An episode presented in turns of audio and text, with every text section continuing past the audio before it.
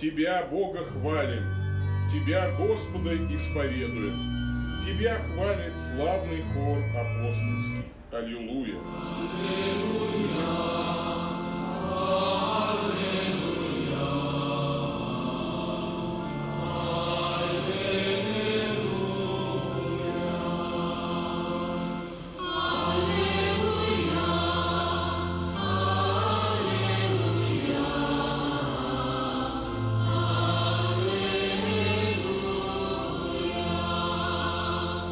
Господь с вами. И со Духом Твоим. Чтение Святого Евангелия от Матфея. Слава Тебе, Господи. В то время, проходя, Иисус увидел человека, сидящего у сбора пошлин, по имени Матфея, и говорит ему, следуй за мною. И он встал и последовал за ним. И когда Иисус возлежал в доме, многие мытари и грешники пришли и возлегли с ним и учениками его. Увидев то, фарисеи сказали ученикам его, «Для чего учитель ваш ест и пьет с мытарями и грешниками?» Иисус же, услышав это, сказал им, «Нездоровые имеют нужду во враче, но больные. Пойдите, научитесь, что значит «милости хочу, а не жертвы», ибо я пришел призвать не праведников, но грешников к покаянию». Слово Господне! Слава Тебе, Христе! Евангельскими речениями да изгладятся наши прегрешения. Аминь. Аминь. Время проповеди. Как показывает нам история святого евангелиста Матфея, жизнь человека может круто измениться в один миг. История знает немало таких примеров. Живя в ужасной нищете, подросток из Лондона тайком писал рассказы но в публикациях ему отказывали. Наконец, рассказ напечатали, и редактор, не уплатив ни шиллинга, все же похвалил этот рассказ. И похвала изменила жизнь этого мальчика, которому суждено было войти в историю под именем Чарльз Диккенс. Ну или в Неаполе жил другой мальчик, которому очень хотелось стать певцом, но первый учитель пения счел его безголосым и наотрез отказался учить, мальчик долго плакал, а мама его утешала и уверяла, что он будет великим певцом. Скопив немного денег, она привела сына к другому учителю. Похвала и поддержка матери оказались решающей силой. Этого мальчика весь мир знает как Энрико Каруза.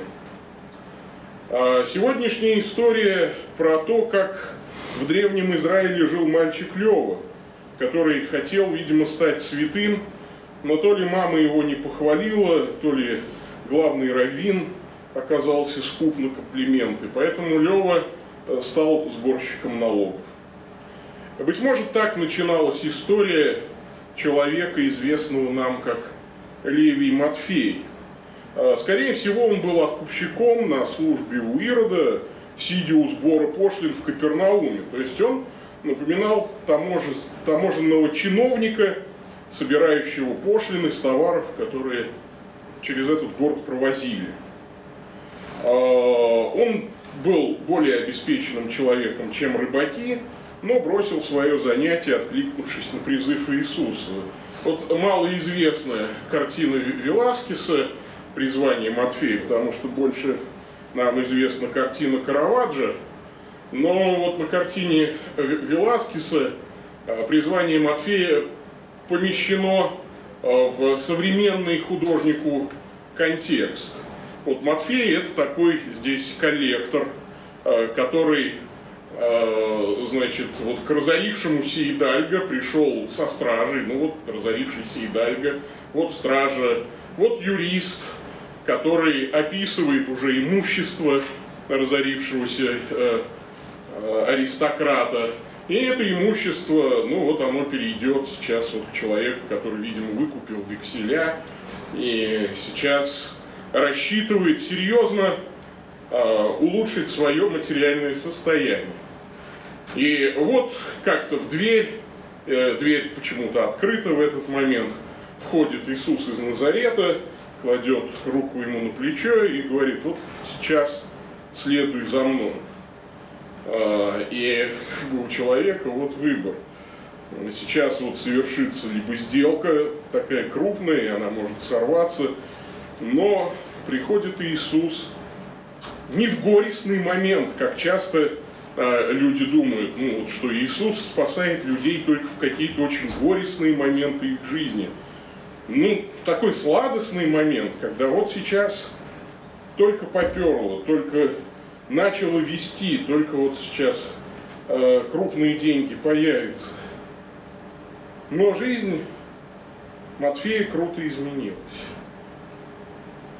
Мы читали, как, проходя оттуда, Иисус видит этого человека и говорит ему, следуй за мной. Он встал и последовал за ним. Три взгляда на изменение жизни в этом евангельском повествовании. Во-первых, давайте посмотрим на эту картину взглядом Спасителя. Что мы можем сказать о Боге, который призывает человека? Ну, во-первых, мы явно видим здесь сбывающееся пророчество «А, «Меня нашли не искавшие меня, я открылся не вопрошавшим о мне». То есть Иисус иногда призывает людей, которые, что называется, ни сном, ни духом. То есть э, они не думают о христианстве, и они не ищут Бога. И, может быть, кто-то из нас скажет, ну я не такой человек, я-то Бога искал. Но на самом деле важно понимать, что правдивые слова Писания, никто не ищет Бога. Наши поиски Бога либо чаще всего оказываются ну, поисками некоего идеала, некоего наслаждения, подобно как у Льюиса в «Блуждании паломника», э, Джон ищет некий прекрасный остров. Либо, э, как потом же выясняется, даже это томление, по которому э, мы все тоскуем и которое ищем, посылает нам Бог. Потому что Он первым делает вот этот шаг навстречу нам для того, чтобы пробудить в нас какой-то интерес. Иисус призывает тех, кто не ищет Его. Он становится подлинным инициатором нашего спасения. А, также мы видим, что Иисус может призвать людей и из элитного общества. Как-то так получается, а, к сожалению, может быть, что в основном Сегодня в церквах много рыбаков и мало мытарей, ну, в, в большинстве э, протестантских церквей. И очень мало людей, которые действительно, э, ну вот как-то, может быть, образованы, немного из вас сильных, мудрых по плоти, немного благородных. Э, конечно, бывают общины исключения, наши, например, вот Э, у нас много благородных и э, мудрых людей. Но э, в основном, конечно, христианство интересно маргиналам. Ну, им очень много может дать. Да? То есть, вроде бы на первый взгляд. Потому что если ты 15 лет был наркоманом и пришел в совершенно бедственное состояние, оставшись без имущества, то чем глубже яма, тем как бы Э, виднее вот та высота, на которую возносит тебя Спаситель. Но Иисус пришел не только для вот, нищих мира сего, Он пришел и для людей вполне успешных, которые, может быть, не осознают глубины своего падения. Но глубина их падения на самом деле ничуть э, не, э, не лучше, да, чем глубина падения наркоманов. Потому что каждый из нас грешит. Некоторые грехи просто менее отвратительны для общества, менее заметны в обществе. Но в глазах Божьих каждый грех делает нас достойным гиены огненной. И, конечно, Иисус приходит для того, чтобы жизнь человека изменилась в лучшую сторону. У каждого, даже внешне успешного человека, есть свой пунктик такой, да, есть свой гандикап, может быть, да, то есть вот есть свой скелет в шкафу. Э, у Леви таким, может быть, нерешенным вопросом был его статус в глазах э, людей. Дело в том, что Левий – это не просто имя. Левий – это еще и кличка, приверженец, э, предатель и такой коллаборационист, если можно так сказать. То есть э, он работает не только на Ирода, он работает в общем и целом на оккупантов. Да, скорее всего, он откупщик у Ирода. Но э, Ирод поддерживает оккупационную политику Рима. Ирод Риму пытается понравиться. Э, то есть э, среди евреев того времени у Матфея было бы немало политических противников. То есть он такой вот сторонник правящей партии, которая никому не нравится в Израиле. То есть он человек, который принадлежит к маргиналам с точки зрения либералов еврейских. Да? И, конечно, с точки зрения э, зелотов особенно, политической партии, которая вот за независимость Рима ратует. То есть э, презрительная кличка «приверженец» дана ему не зря. И, конечно, мы видим, как Левий становится Матфеем, потому что слово Матфей означает «дар Божий», а, то же самое, кстати, что греческое слово Федор. А, вот, такой, в Греции его бы звали Теодор. Да, дар Божий. Матфей. Ну, очень интересный момент. Христос меняет не просто имя. И вот такая древняя христианская традиция давать новое имя при крещении человеку. А когда человек принимает еще и монашеский постриг, давать Э, и третье имя, ну, особенно в схимну, если да, человек постригается, имя тайное, которое знает только Бог, которое отражает твою новую сущность. Вот эта традиция пошла с традиции, э, когда Христос дает новые имена своим ученикам. Матфей – дар Божий. Предатель становится Божьим даром. И Матфей этот дар Божий применяет. Он пишет Евангелие, которое первое вот, канонично, э, в среде канонических книг Нового Завета. А, конечно, мы видим также здесь условия, которые выдвигает Христос как условие спасения. А, кто может прийти ко Христу? А, какое условие ставит Христос? Христос общается ведь не со всеми грешниками, но лишь с теми, кто, себя не строит, кто не строит из себя праведников и не кичится своим грехом. Таких грешников мало, возможно, даже меньше, чем святых. И, конечно, а, вот Иисус ставит на кон свою репутацию, когда призывает Матфея. Как-то у Игоря Губермана, а, я читал в его воспоминаниях, книге «Пожилые записки», э, он рассказывает, что он не мог выпить с одним зэком в ссылке. Хотя вообще-то вот, Губерман принципиально пьет со всеми. Но он пишет, что я бы нанес тогда урон своей репутации. Не то чтобы такой был парень электрик Гоша, только пойман был недавно на мелком воровстве. А главное, что у своих такое не прощалось. В лагере это вообще каралось очень жестоко. Крысятниками называли таких людей. А в ссыльном поселке был он только изгнан из круга вместе пьющих и вместе чеферящих людей. А еще с ним выпив, я как бы его поручителем на будущее становился.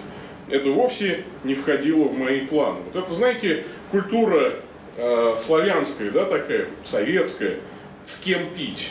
Да, там, ну, то есть работать, общаться ты можешь, в принципе, с любыми людьми. Но вот э, русский человек советского периода очень тонко относится, с кем можно пить, а с кем пить нельзя ни в коем случае. Э, и вот Губерман об этой э, особенности рассказывает. Ну что ж, Евхаристия это тоже с кем ты пьешь, только пьешь не э, такой крепкий алкоголь, а пьешь кровь Христову. Евхаристия – это благодарить э, Христа за то, что Он с нами. Причем с точки зрения Бога мы все люди с подмоченной крестьянической, э, вот в зэковской такой терминологии репутацией. Нездоровые имеют нужду во враче, а больные. И чаша Нового Завета – это поручительство за самых подлых, за самых больных душевно и духовно. И поэтому 12 стих вот и говорит здесь, да, что э, он сказал им, нездоровым нужен врач, а болящим. То есть Христос снисходит до нас, разделяя трапезу с Матфеем, а, который собирает таких же мытарей, кстати. И это тоже очень важный момент. Но почему а, Христос может с ними разделить вот эту трапезу? Потому что Он врач. Вы знаете, сегодня, а, к сожалению, христиане начинают увлекаться вот этой зэковской, может быть, терминологией, называя кого-то нерукопожатным, там, разрывая общение, там, э, говоря о том, что руки этому человеку не подам, э, по политическим мотивам там, обвиняют друг друга в предательстве, забывая о том, что мы вместе с Христом, в общем-то, все врачи. Э, у нас нет вот и не может быть этой зэковской этики, свой, свой. Врач, человек с белой повязкой и красным крестом, ходит по полю боя и собирает раненых, и оказывает первую помощь там, любому раненому человеку, несмотря на то, какой мундир на нем сейчас. Ну, понятно, что в основном собирают своих, но не зря по вагоном с красным крестом нельзя стрелять. И существуют вот всякие э, конвенции на этот счет. Потому что э, дело врача, этика врача, э, она совершенно другая, и все это понимают. Даже самые циничные политики. Но здесь ведь еще все сложнее. Это болезнь, грех, лечится смертью врача. Американский актер, режиссер Джин Уайлдер э, тяжело болел и рассказывал, что однажды он спросил врача, «А когда я, дескать, выздоровлю. На что врач ответил, что человек тогда может считать себя вполне выздоровевшим, когда проживет дольше, чем лечащий врач. На что Уайлдер незамедлительно ответил, что тогда лучший способ выздороветь это убить своего врача. Ну, тогда ты точно проживешь дольше него. Э, неожиданно эта шутка оказалась правдой на Голгофе. Э, человечество убило своего врача, может быть, надеясь, что проживет дольше. Такова логика была, во-первых, священников. Но на самом-то деле получилось все наоборот. Действительно, его смерть стала нашей жизнью. У Вересаева в записках врача есть такая заметка. Недавно мы хранили нашего товарища, э, доктора Стратонова. Неделю назад он делал в частном доме э, трахеотомию и, высасывая из разреза трахеи дифтеритные пленки, заразился сам. Он умер молодым, сильным и энергичным, и эта смерть была ужасна в своей быстроте и неожиданности. Но, скорее всего, вот этот доктор Стратонов стал прототипом врача Осипа Дымова из Чехова Попрыгуньи. В те годы врачи умирали действительно сотнями, потому что самопожертвование было велико. Но началось это на Голгофе. Только Христос не просто умер, а и победил смерть, воскрес. И теперь есть лекарство от болезни греха и от смерти, Его благодать, подаваемая нам через Слово Божие, через спасительное Его таинство. Вот так смотрит на призвание Матфея Господь. Но каков же взгляд спасенного? Какова реакция прощенного грешника? Мы видим, что Матфей следует за Христом и делает такой прощальный пир. А, разумеется, здесь аллюзия на третий царств, 19 главу, и пошел он оттуда и нашел Елисея, сына Сафатова, когда он орал. Э, когда читаешь без подготовки синодальный перевод, э, ну, все время улыбаешься на этом, в этом моменте, Елисей орал. Сразу думаешь, стоит, поле орет. Но на самом деле он пахал, конечно, а раты это пахарь. 12 пар валов было у него, и сам он был при 12 Или проходил мимо него, бросил на него милость свою, то есть такой плащ, э, э, равина, спецодежда равина, прообраз, кстати, Филони. И оставил Елисей волхвов и побежал за Илией, и сказал, позволь мне поцеловать отца моего и мать мою, и я пойду за тобою. Он сказал ему, пойди и приходи назад, ибо что сделал я тебе? Он, отойдя от него, взял пару валов и заколол их, и, зажегший плуг валов, и сжарил мясо их, раздал людям, и они ели. А сам встал и пошел за Илию и стал служить ему. И вот здесь Матфей следует за Иисусом.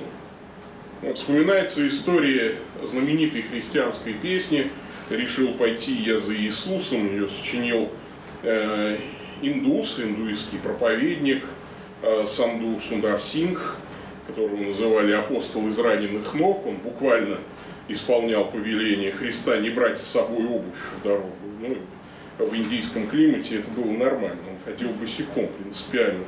Но когда ему было 14 лет, э, он э, решил покончить с собой, и пока он принимал ванну, не решаясь вот полоснуть себя бритвой по венам, он как бы громко выкрикнул в пространство, истинный Бог, если ты есть, то вот покажи себя. И вот как он сам вспоминал, то ли он вот задремал, то ли еще как-то в этом выступлении, но ему явился Христос и протянул ему пронзенные руки и сказал, что э, не должен тебе вскрывать вены, потому что вот раны на моих руках вместо тебя уже сделаны. И перед рассветом, значит, маленький Саду Сундар Сингх разбудил своего отца, рассказал, что э, Христос позвал его за собой, и он пойдет за ним навсегда. Отец потребовал э, отказаться от этой затеи, он был индуистом, богатым. Если твой сын стал христианином, это позор для тебя. Э, маленький новообращенный христианин сказал нет – я ухожу, отец пригрозил его лишить наследства, но юный э, Санду Судар Сингх был непреклонен, и тогда ему дали последний пир, и его брат, рейнджер Сингх, э, подсыпал яд своему брату, ну, потому что с точки зрения вот индуистской морали убить своего брата, ну, это как бы меньший грех, чем позволить ему сделаться христианином. Если уж позора не избежать, то ну, в семье такого, то ну, человека надо отравить. А, несколько часов спустя Сундар понял, что его пища была отравлена, и он только сумел добежать до близлежащего монастыря, э, где монахи оказали ему помощь. Первый был промыт желудок, там его потом полечили. В общем, он выжил, ну и стал известным проповедником. И вот эта песня «Решил пойти я за Иисусом, не буду я смотреть назад». Вот она с тех пор ну, довольно популярна, очень простенькая песня, на двух аккордах играется, э, ну, на трех, может быть, да, и слова очень простые. А, Ее молодежь обычно очень любит в всяких лагерях петь и так далее с тех пор. Но Матфей не просто последовал за Иисусом, став прообразом вот, многих людей, последовавших за ним. Матфей приглашает грешников еще и домой. А, Причем об этом мы узнаем только из Евангелия от Марка и от Луки. То есть Матфей из скромности не пишет об этом факте. Прощенный грешник не может не благовествовать. Вот этому учит нас история Матфея. Матфей знакомит с Христом своих друзей, людей, которые его поймут. И здесь призыв как бы нам, знакомьте с Христом людей своего круга. Вы говорите с ними на одном языке. Я думаю, что если бы Петр или Симон Зелот э, решили пойти что-то рассказывать мытарям, то ну, над ними бы, может быть, посмеялись. Ну, это люди не нашего круга. Уйди, Петр, от тебя плохо пахнет. Вот, собственно, чрезвычайно богатые люди. У нас и э, дома такие, в которые таких, как ты, не, не, не пускают. Ну, а Симон Зелот наверняка бы пришел сразу с мечом и стал кричать, покайтесь, Ироды, а то всех перебьют. Ну, может быть, еще как-то, да? То есть не всегда мы подходим для благовестия некоторым группам, поэтому благовестие следует начинать с той группы, которая ближе всего к тебе. Если вы говорите с кем-то на одном языке, то надо, соответственно, а, этому кругу людей и благовествовать. Этому учит нас Матфей. Но, конечно, в этой истории есть еще и третья сторона. А, с третьей стороны а, мы можем посмотреть взгляд неспасенного на перемену жизни. Увидев, фарисеи говорили ученикам его, почему учитель ваш ест с мытарями и грешниками. Ну, что так возмутило фарисеев? Почему Бог связывается с подонками, а не с приличными людьми? То есть потому что то есть было же еще третье измерение. Да, то есть, вот, есть приличные люди, просто богатые, но грешные. Есть всякое отребье, нищета, там, работяги, простые рабы, нищие. Ну, а есть не просто богатые, но и с мейнстримовой точки зрения очень праведные люди, фарисеи. То есть почему ты общаешься то с рыбаками, то с мытарями? Вот с точки зрения фарисеев, а, мытари и блудницы это одно и то же. Хотя социальные группы это, конечно же, разные. Почему мытари и грешники? Потому что жизнь фарисея – это жертва без милости. Жертвенно жить могут, кстати, безбожники. Большевики до революции – это очень жертвенные люди. Они перенесли немало лишений, но, как учит нас кодекс революционера, еще Нечаевский, это люди, которые отказались от всякой милости. А в пределе этого вот, выразилось в известной строчке стихотворной «Нас не нужно жалеть, ведь и мы никого не жалели». А фарисеи преобразуют жизнь. Они могут раздуть мировой пожар и при этом быть людьми религиозными. Мы на горе всем буржуям мировой пожар раздуем, мировой пожар в крови, Господи, благослови. Вспоминаем это. В чем метафора булгаковского собачьего сердца? Не в судьбах интеллигенции, но в том, что попытка сделать человека из животного обречена на провал. Без Бога и милости невозможно преобразование. И у Булгакова профессор Преображенский, это ведь тоже, ну, это ведь не, не, не, не положительный персонаж – как, каким он получился в фильме у Бортков. В фильме у Бортков он такой, ну, очень милый получился в, э, э, в образе Евгения Евстигнеева. А на самом деле у Булгакова профессор Преображенский, вот он очень холодный, холодный фарисей, человек, озабоченный э, своей славой, там, своими, собственно говоря, вот, своим комфортом, третьему, ко второму акту поеду, да, там, вот это вот знаменитый, да, ну, типа, в техтеатр. Ну, даже вот, вот, вот в таких мелочах. И вот когда такой человек берется за преобразование, ведь он, конечно, лучше Швондера на первый взгляд, да, то есть и Швондер берется сделать из Шарикова человека, ну, получается, начальник очистки, и Преображенский берется сделать из собаки человека, и все равно получается шарик. Кто бы ни брался, Швондер или Преображенский, результат одинаков. Клим Чугункин. Стаж. Невозможно вытравить это ДНК. Без Бога и без Его милости невозможны преобразования как нужно преобразовать человека. И вот история Матфея настойчиво убеждает нас, что кроме Иисуса Христа никто этого сделать не в силах. Бог призывает каждого человека. В фильме великого режиссера Тарковского, устами великого артиста Солоницына, персонаж, который в сценарии «Сталкера» обозначен словом «писатель», говорит, мир непроходимо скучен, мир управляется чугунными законами, и это невыносимо скучно, и законы эти, увы, не нарушаются. Они не умеют нарушаться. Вот в средние века было интересно. В каждом доме жил домовой, в каждой церкви Бог. Вот я думаю, что нам нужно стремиться к этой интересной жизни. Само слово «интерес», интерес, да, от латинского «интерессо», проходя между. В жизни у Левия Матфея появился интерес между его коллегами, рядом с ним прошел сам Христос. И вот это интересно. И вот я думаю, что в нашей церкви живет Бог, Он ходит по рядам, вглядывается в наши лица.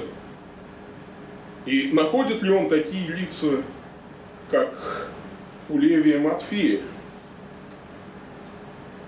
Человек, который оставил свою непыльную работенку, уверенность в завтрашнем дне, строгих своих и сильных хозяев, и стал апостолом, имя которого написано на камнях Нового Иерусалима.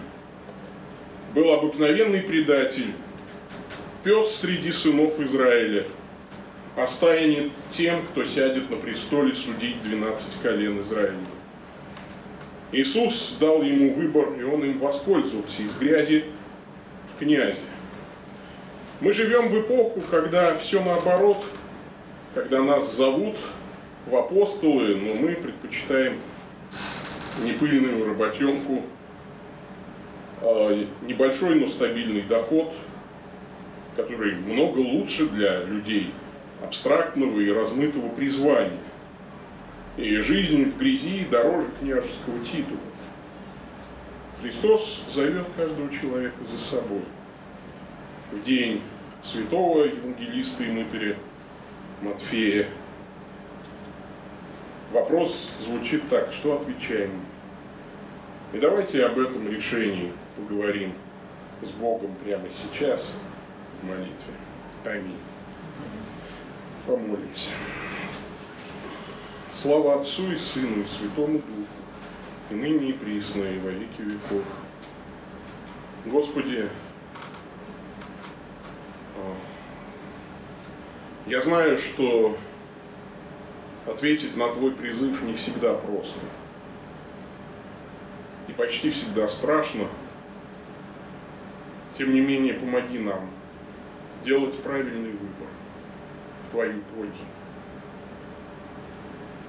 Пусть вдохновленные примером святого Матфея, мы пойдем за тобой, презрев мирские выгоды, которые могут отвратить нас от Тебя. Но в то же время, Господи, дай нам мудрости, чтобы не превратиться в фарисеев, для которых дороже их правота. Научи нас, Господи, соблюдать этот баланс. Пусть имя Твое прославится в жизни нашей. Слава Отцу и Сыну и Святому Духу. Аминь.